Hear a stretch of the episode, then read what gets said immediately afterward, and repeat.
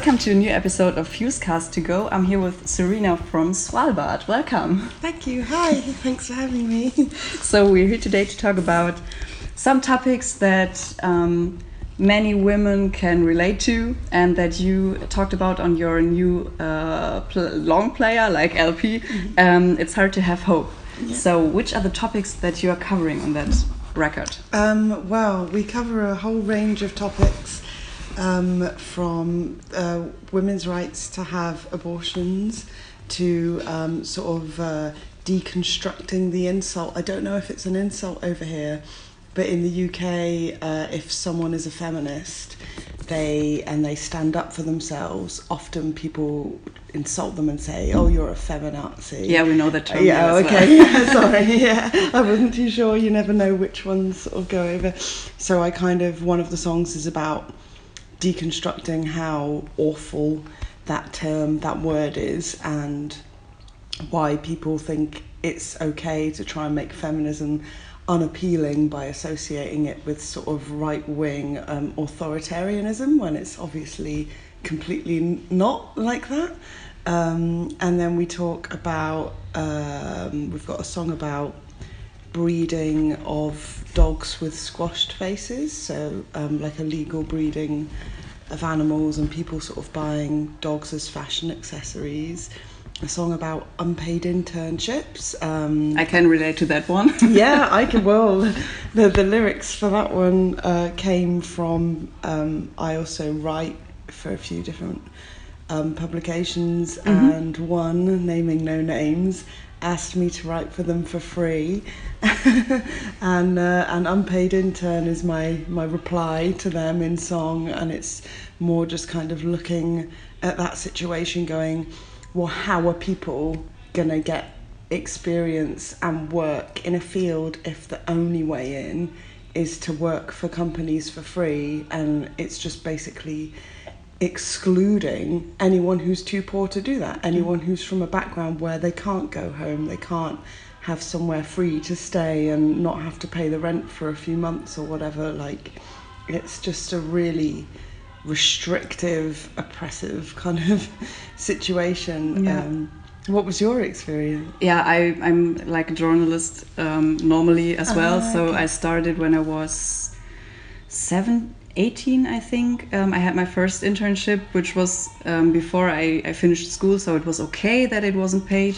Then at uni, I had like three internships, which were as well unpaid um, in another city. So I had to stay at a, at a house where some other people stayed um, and had to buy my food and everything. So I had the luck that my parents said, "Okay, we're gonna pay it. It's important that you're gonna do that." But yeah, I couldn't have done it if my parents weren't there. yeah So it's yeah, And even aside from that, like the fact that you had to work so much for free Mm. is absurd. Like Yeah. you would think by the time you're you're at university, like you know, you should you, you deserve to be paid for the for your work. and you're not writer. doing like less than some other people do. yeah.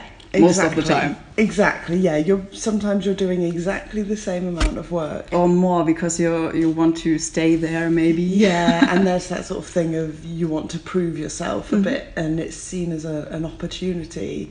But yeah, it's um in the UK. There's this often this retort that people who don't do an un- unpaid internship are too lazy to do one, and I'm like, but but it's not a mark of character if you Yeah. can't like, you know. It, I just remember that feeling so well, of feeling like, well, this was an opportunity to write for this magazine, and I f- I can't take it Mm. because I can't like. It's just a door like slamming Yeah. shut in your face because you. Yeah. There's no way I could make it work. Or you had to work after you had the, the whole day of working. Yeah, well, that's what I do now. Yeah. I, I have a, a shit day job. Um, I work uh, in the post office. Okay. Um, yeah, it's it's shit. It sucks. Um, and then I go home and I write, and I yeah just don't have time for anything ever because it's it's really hard to get that balance right when I think in the creative sector, like so writing, music, art, because it's a desirable work field. Um, people are so willing to kind of to work for free. There's always someone that is doing it for cheaper. So there, I, I studied something um, that was called. I, what is it called in English? Is it moderation? It isn't, right? When you're hosting, Ah. hosting, uh, that's the word. So um, when you're hosting like events, television or radio, and there were the event hosts, they were always like, "Yeah, I'm gonna do it for 150 the whole day," yeah. and yeah, and then no one else can No one else, chance. yeah. yeah so basically you end up with the entire of the art sector dominated by people who don't tell working class stories. Like none of those people in the UK who are famous in music or on TV or even in journalism none of them have a working class voice. They all are just like from a privileged background and and that means like the stories of the, of poorer people aren't being told aren't being represented at all. And it's kind of I think that that in itself is like really oppressive towards then creative people from poorer backgrounds because you just think you look at everyone who's becoming successful and you say well they don't speak for me. And who is going to if they can't break through? And I think it was really different. Oh, sorry, I can go on about this. yeah, it's interesting. I think it was really different in the 90s because you had bands like Oasis who are from like a really poor area of Manchester and it was back in the day talent scouts would go to, to different cities and they would everything was done purely on the basis of oh these guys have got some great songs let's check them out mm. oasis wouldn't happen today it wouldn't exist today because for a band to break through in the UK, you have to go to a specific stage school now, which costs thousands of pounds. It's just yeah, it's uh, and uh, as much as obviously Oasis is not my kind of thing, they tell working class stories with their lyrics, and they represent a kind of whole generation of youth growing up um, poor in the 90s, which I don't think is represented in UK pop music now. But yeah. yeah, while you're talking, I'm trying to think about bands from Germany or how it's in Germany. I guess we've got we've got like this how is it called um, Pop Academy or something where you can go and I think when bands come together there they are pushed and pushed into some major label. Um, but I think when you're in Germany here in a smaller label it can be great as well. So when I see like um, through Love Records where you are Yeah, now, yeah. um, he has got pretty good music and I feel like he's distributing it pretty well to to everyone and to the magazines, so that can be good. It's not like the yeah, like you're the band then, but I think it's easier to to get to people Yeah. somehow with your message. Yeah. Oh, that's that's good. It's yeah. Yeah. I mean, it's yeah. Obviously, we have Holy Roar in the UK, Right. which is which is amazing. And big scary monsters. Yeah, and big well, scary right? monsters. Yeah. we there. So it's you know it's not all horrendous, but there's definitely uh, a glass ceiling with with that with regard to that kind of stuff. Like you're never really gonna be able to make a living from it. So you just have to kind of settle for it being a fun hobby. Mm, yeah. Ah, that's sad. But I normally wanted to to go into another aspect. sorry, yeah, no problem. I think it's interesting and it's cool when we when we get into talking. Um, so I wanted to to go into the aspect of the feminazi and pro life songs, for example, and revenge porn. Um, so you've been a part of the music scene for pretty long. Yeah. Um, I read that article.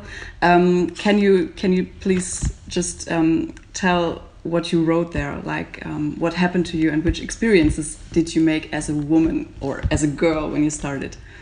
Okay, um, so uh, when I started out getting into metal, um, and I started playing metal when I was about 14, uh, I started teaching myself to play guitar. I tried to form bands.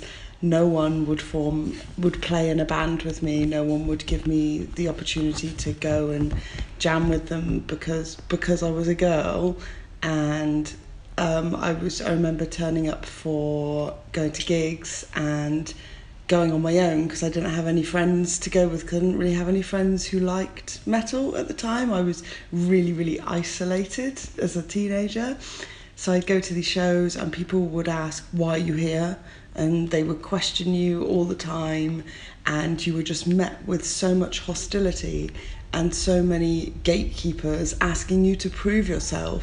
Like, I remember people uh, would come up to you if you were wearing a band t shirt and they'd be like, Name five songs of that band. Name your favorite. I bet you can't even name an album. And, and they would just test you constantly. And it just yeah i've never felt so sort of discouraged and unwelcome as i did by my local metal scene but i loved the music so much that i just sort of carried on and i thought well if no one wants to play in a band with me i'll start just playing myself so i bought a drum machine and a four track and i made my own i made three albums kind of black metal stuff by myself and just did all the uh, programming and the instruments and vocals and everything. And then after that, I um, paid musicians to play the songs live because no one would do it um, willingly. Uh, I hired several musicians and we played some shows with um, the Japanese black metal band Gallhammer. Mm-hmm. So that was really cool. That was my first experience of playing live, and of, and it was really actually encouraging to for my first shows to be with you know an all girl black metal band who they you know gave me quite a lot of advice and, and Mhm. things and it was just it f- the atmosphere straight away at those shows felt different it felt like you know much more inclusive which sort of spurred me to carry on. Um, and then I carried on with that for a while. And then um, something happened which one of the other songs on the album is about where I went to Wacken here in Germany and Great. yeah well yeah um, I, I mean I do like that kind of music so. Yeah, no, no, I didn't mean that. I meant that this this story happened in Germany, so that Oh. is not that great. Oh, I'm, yeah, I'm sorry. um, where I was watching Obituary and like a group of five guys just surrounded me and completely overpowered me and were just like trying to grope me and pull my legs apart and stuff like that and just basically full on sexually assaulted me in the mosh pit. And I literally I mean I'm not I've never punched anyone. I'm not physically like violent at all. And I had to use all my strength to just to get them off me. And no one was helping. And I remember looking around and I'm not I'm realizing I'm the only girl within sight. Like I couldn't see any other women around me. Normally I mean you obviously it's not uh, not that big of a but it was just me and, and these guys and then I managed to get away and they kicked it was sort of been raining all day. They kicked mud in my face and shouted stuff at me and uh, it was the final kind of straw for me and I remember not telling anyone uh, who I was with at the festival because I didn't want to ruin their weekend. Like, I didn't want to bring anyone else down. And at the time, I mean, this is, I, I'm 30 now, and I was 18 then. And uh, you do feel like it was your fault. Like, I, at the time, I went, it was my fault for wearing a skirt. Like, it was my fault for, like, standing in the mosh pit and stuff like that. And, and I did feel like so much shame that sort of merged into guilt uh, over the whole situation that I just kept it silent. I kept it to myself, had a cry for the rest of the day, and then just didn't tell anyone about it. And then I went home after the festival and I sold all my metal shirts.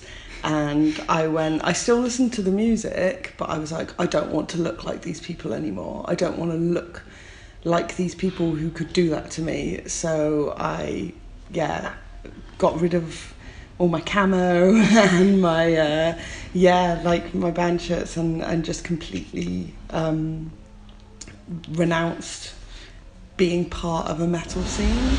Um, and then it wasn't until meeting Liam from Svalbard, who I met at a show. I was playing a solo show um, and he was driving the headline band, and he was wearing a dying fetus shirt. And I was like, oh, we'll just chat about metal. And he was like, you don't look like someone who, would listen to metal. Um, and then he, like, I definitely sort of credit him for uh, making me realize that not you can't tar everyone with the same brush. Like, just because that bad thing happened to me doesn't mean that every single person who's into metal and things is is going to do that to you or be bad. So I slowly started to get back more involved in the scene, and we formed Svalbard, and and then like well, the rest is is history. But that's where that song comes from, and it and I only sort of really had the strength to talk about it in the last year or so because I saw things happening, Mm-hmm. like Sam from Architects calling out the gu- um, the guys that were harassing a woman in the crowd at a festival, and I went. Finally, I mean, as much as it sucks that it took the white guy on stage saying it for people to pay attention, aside from the fact that women have been complaining about this as an issue that happens at festivals for years and years and years and it didn't reach half the press that Sam from Architects had but I guess that's just the nature of how things go. I went oh yeah like maybe it's time to tell my story as well as uncomfortable as it is. And it was really like I cried in the studio when we recorded it and I worried that I was ruining the song with how uncomfortable the lyrics were and how the, they're so oh, like honest that the rest of the guys in the band like they almost kind of flinch when they read them um, because it's just such a graphic account of assault at a gig. But then I thought you know if if there's one person reading these lyrics that kind of not can relate but can kind of hear that you can stand up for yourself and like there needs to be something done. There needs to be some kind of hand signal or like thing that you could whistle or like anything you can do to draw attention and to stop um, harassment happening at shows. So yeah it's basically just a kind of cry for change really um, but it is very much inspired by even things like the me too movement of people finding the courage to go no it's not okay which is actually a really hard thing to do when you're taught from a young age that you know that's not feminine to do that it's not kind of you know you you're just supposed to sit there and take it when bad things happen to you and, and that like if you've been subject to some kind of abuse that you're therefore like ruined do you know what I mean? That Mm. you're ruined as a person. So it takes a lot of bravery, I think, for people to speak out. And I just thought, well, now's the time. Like, this is the first time in Svalbard that I feel that, you know, we have a small platform and we get to play all over Europe and things. So now's the time to actually, like, really be openly talking about these things. So, yeah. I'm sorry. no, no worries. So the the whole record is pretty open about everything, as well as revenge porn. Like you're not guilty, Mm. you're just the victim. Yeah, yeah. Oh my god, that subject. I didn't know the term. Did you revenge porn? No, I Ah. thought it was something like hmm, I, I I read it differently. So I read it revenge porn, and I was like, what? and then I just got deeper into it, and I realized what it's about. Yeah. so I didn't just know the term. Oh, okay. That's it's like it's it's a whole category. If you go on like a porn website, it's a category revenge porn where like exes upload videos of people they used to be with to get revenge on them. Like again, this whole thing of like you're ruined now. You're you shouldn't. And then this whole shaming thing of. Or you know, even with say celebrities, like what happened mm. to Jennifer Lawrence and stuff. Oh, if you don't want your private photos leaked, you should never take them. And it's like, well, how oppressive is that? Like she can she can do what she wants. She Yeah. shouldn't have to fear her privacy being invaded and these being shared. Like why are we blaming the victim in these situations? Like it is absolutely maddening and infuriating. And I think there's this issue as well of once something's in the sphere of the internet, it's very hard to remove. It's very hard to get rid of. And that terrifies me that you can be violated in having your images, um, like private images, leaked. And there's nothing you can do. That Someone will screenshot it exactly, and then it's yeah. everywhere. Yeah, exactly. Like, oh, that's. I mean, I've sort of sat around people who I thought were decent people and seen them sharing, like, oh, this girl sent me this, look at that, and like sharing photos that girls had sent to them. And I just, I was absolutely shocked. And that was actually where the song came from, was seeing people doing that. And I, and I was the only person who went, you do realise that that isn't okay, right? That she didn't send that to you To share it. to share. She sent it to you. Like, oh my gosh! But yeah, there's. I think there's going to be a long way to go with regards to revenge porn um, and just getting privacy laws in place so that it can't keep happening. Another thing I wanted to ask is if you have experiences with other band members, like if they, not with your band members, but with band members from bands that you played with, um, if they reacted to you differently because you're a woman. Oh, yeah. So you don't have to name the bands. yeah, um, I mean, even within not not just bands themselves, but a lot of the time in the UK, we'll get to a show, and the promoter will come and shake everyone's hand apart from mine, and they'll talk to everyone in the band and like show them where to put stuff. Apart from me, and then they'll say, "Oh, you know, you do realise you need to pay to get in, right? If you're someone's girlfriend." and it's like, "Oh, I'm, I'm actually playing. Sorry." like, it's just always the expectation that as a girl you can't be in the band, you can't be playing, and it's just. I mean, we've had it one time where we played a show and the sound guy just didn't bother to mic, uh, put a mic on my guitar cab, so everyone else you could hear, and mine I may as well. And then at the end he went, "Oh, I assumed you weren't really playing your instrument." he just assumed I was just like wearing a guitar.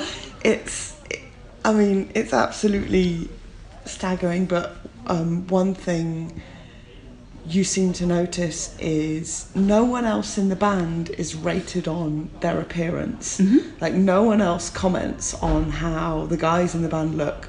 But with me, like that'll be the first thing people talk about is whether I'm attractive or like whether I have big boobs or what I'm wearing or like we got a recent comment the other day that said she shouldn't be playing metal because she dresses like a doll, kind of thing. And it's like, what?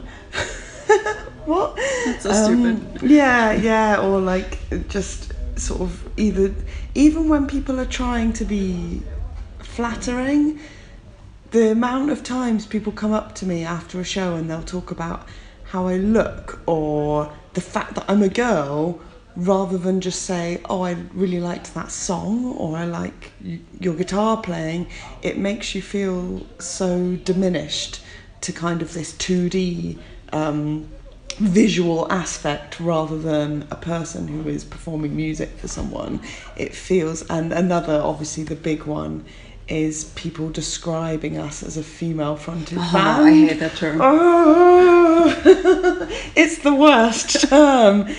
Like, why do you need to highlight someone's gender? You can't. You can't hear the difference between gender on a record. So why would you? It's you know, or you don't go into a bakery and say.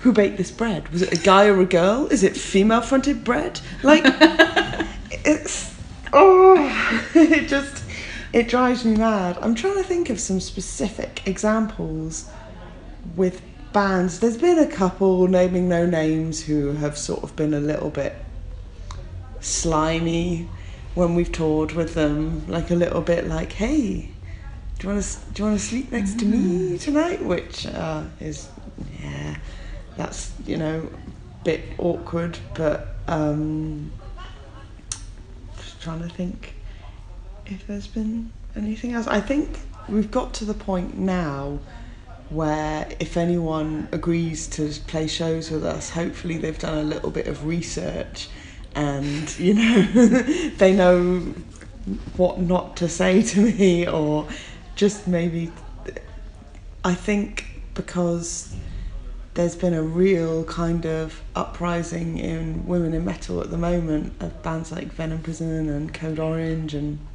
Employed to Serve that people are sort of changing their attitude towards it and it's not so othered as it was even 10 years ago. It's not so novel now, it's more just kind of, okay, yeah, like, you know, I've definitely noticed a change in the last three years, or maybe we've just started playing nicer places. I don't know. yeah, I don't know, but some bands like Rolo Tomassi and yeah. do you know Brutus? Yes. Yeah, yeah, like they popped up, and I feel like the um, the articles and stuff I read about them, they are not like, oh, there's a there's a woman. It's just like okay, she she is singing and then she is screaming. Yeah. So it's like just. Mm -hmm the gender when you're saying that she is doing something. Yeah, yeah. And it's not like she's female fronted and yeah. the the female vibe to it and something. Yeah. um, what I wanted to ask as well is. Um, did you see a different reaction um, when girls see you on stage? Yeah. is there something like girl hate in that, or are they Um, more admiring? A uh, bit of bit, bit of both. Um, there's been some, yeah, proper. I wouldn't even know what the right word is. Um, I don't know if it's. I don't know. Uh, ooh, I don't want to use the word jealousy because I think it might be. I would say word. judging. Judging, yeah. It's yes, like when you're when you're at the gym as a woman and other women look at you. It's always Yeah. like a little bit judgy. Yeah, yeah, yeah. definitely judgy. Um, definitely like um, when we've played shows that have been um, on, like they're the, the much more heavier, the much more metal style of things, and um, I think because of the way I dress, because I'm not so concerned with being strictly like look adhering to that part of things. You know, wearing my t-shirt with the spikiest band logo and looking like hard and things like that they look at you and and there definitely is a judgment in their eyes and a kind of oh right okay impress me like a kind of as if they expect less of you do you know what i mean? But then on the other side there's been a lot of um, really like friendly encouraging positive um, women who'll come up to me after the show. And um, one uh, girl came up to me the other day and she said that she'd watched a video of me playing guitar and it had inspired her to play. And then we just ended up talking about different gear and different effects pedals she can use and it was really nice like conversation. So there's definitely a bit of both but yeah I 100% agree with you on the the judgment and the kind of as if you've got to prove something to them as well as as almost as if like you might let them down sort of thing. It's it's it's weird. It's it's really hard to describe but it's definitely there um, but then you do get the whole other side which is just sort of encouragement and um, appreciation and things which is nice Great. So the final thing, do you um, could you think of an advice that you could give to boys to react to women in music, and do you have an advice for girls who want to start or that don't have the courage to start doing music? Guys, stop objectifying women in music. Stop going to Fluff Fest and watching Suffer and standing at the back next to me talking about how attractive the woman is. Like, great, I get you know, everyone can, everyone finds people attractive. That's fine. Don't spend half an hour when she's on stage talking about it. You can say that, you know, that's fine if you think she's attractive. Great but don't reduce musicians to that don't reduce them to just being whether you find them hot or not. Stop inventing tours called the hottest chicks in metal. Stop describing bands as female fronted or saying, here's another one, that they only get far because they've got a woman in the band. That's a new one. It's either having a woman in a band holds you back because festivals won't book you, like they won't, uh, they think women sell less tickets. And then there's the other, there's been some really bitter people that I've met who've said Svalbard are only getting successful because there's a woman in the band. And it's like, no, believe it or not, there's yeah, there's nothing to it's nothing to do with that. It's not some kind of no doubt Gwen Stefani don't speak situation like where I'm posing at the front with the apple. Like you know, it's oh not. Oh, sorry, I'm wrong here. well, um, and what else would I say? Wow, um, yeah, just just sh- show some respect and treat people as equal and also stop assuming we don't know about our instruments or we don't know about how to play a show like it's really patronizing when someone tries to explain to you how your guitar that you've been playing for nearly 20 years works or that you're using the wrong pedal or that your guitar sound is shit like stop trying to explain that shit to us because we know what we're doing and it's deliberate. Like, you don't need to think that you always know better as a guy. Um, yeah, and just sort of just just respect please respect us. Um, and then for girls who are maybe want to get into playing music and don't have the courage maybe. and don't have the courage um, play in your bedroom for a while and just see how you really feel about things before you even start because there's a lot of sacrifices that you have to make um, in a touring band and if you find yourself drawn to an instrument and people might say it's not feminine to play drums because you have to sit with your legs open screw them if that's what you want to do like you go for it. And if you go into a music store and the staff won't acknowledge you and the staff won't talk to you like you're going to buy something, um, go somewhere else. Take your money somewhere else because there are places that will be far more accommodating towards women and don't buy in to that bullshit that you have to be spoken to as someone who doesn't know anything or it, it happened today we went to music music store. Yeah, yeah. And all the guys got spoken to normally. I didn't even get hello. And like when I asked a question about whether they stocked a guitar, I just got a blank face and like a kind of as if I was just tagging along for for the fun of it. It's like, no, I'm here to look too.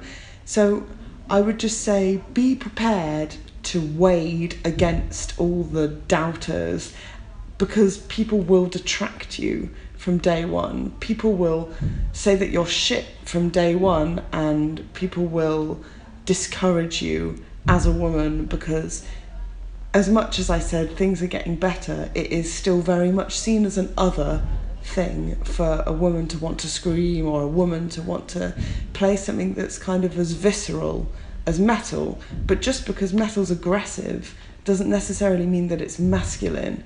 So, like, don't let that put you off. And don't let all the gatekeepers, all the guys who question you at every move put you off because if you keep playing and you keep playing for yourself and you find your sound that you like and you don't try to uh, accommodate or bend to what anyone else's want want ugh, what anyone else's want wants you to be then you'll um, you'll find happiness in something creative but it has to be for you because you're going to come up against a lot of challenging times like that's you know completely the the honest thing i have have to say is like it is still challenging and i've been doing this for nearly 20 years so yeah um but but if you love it don't stop thank you for being so open i'm Sorry. That's great. So thank you very Oh, much. thank you. The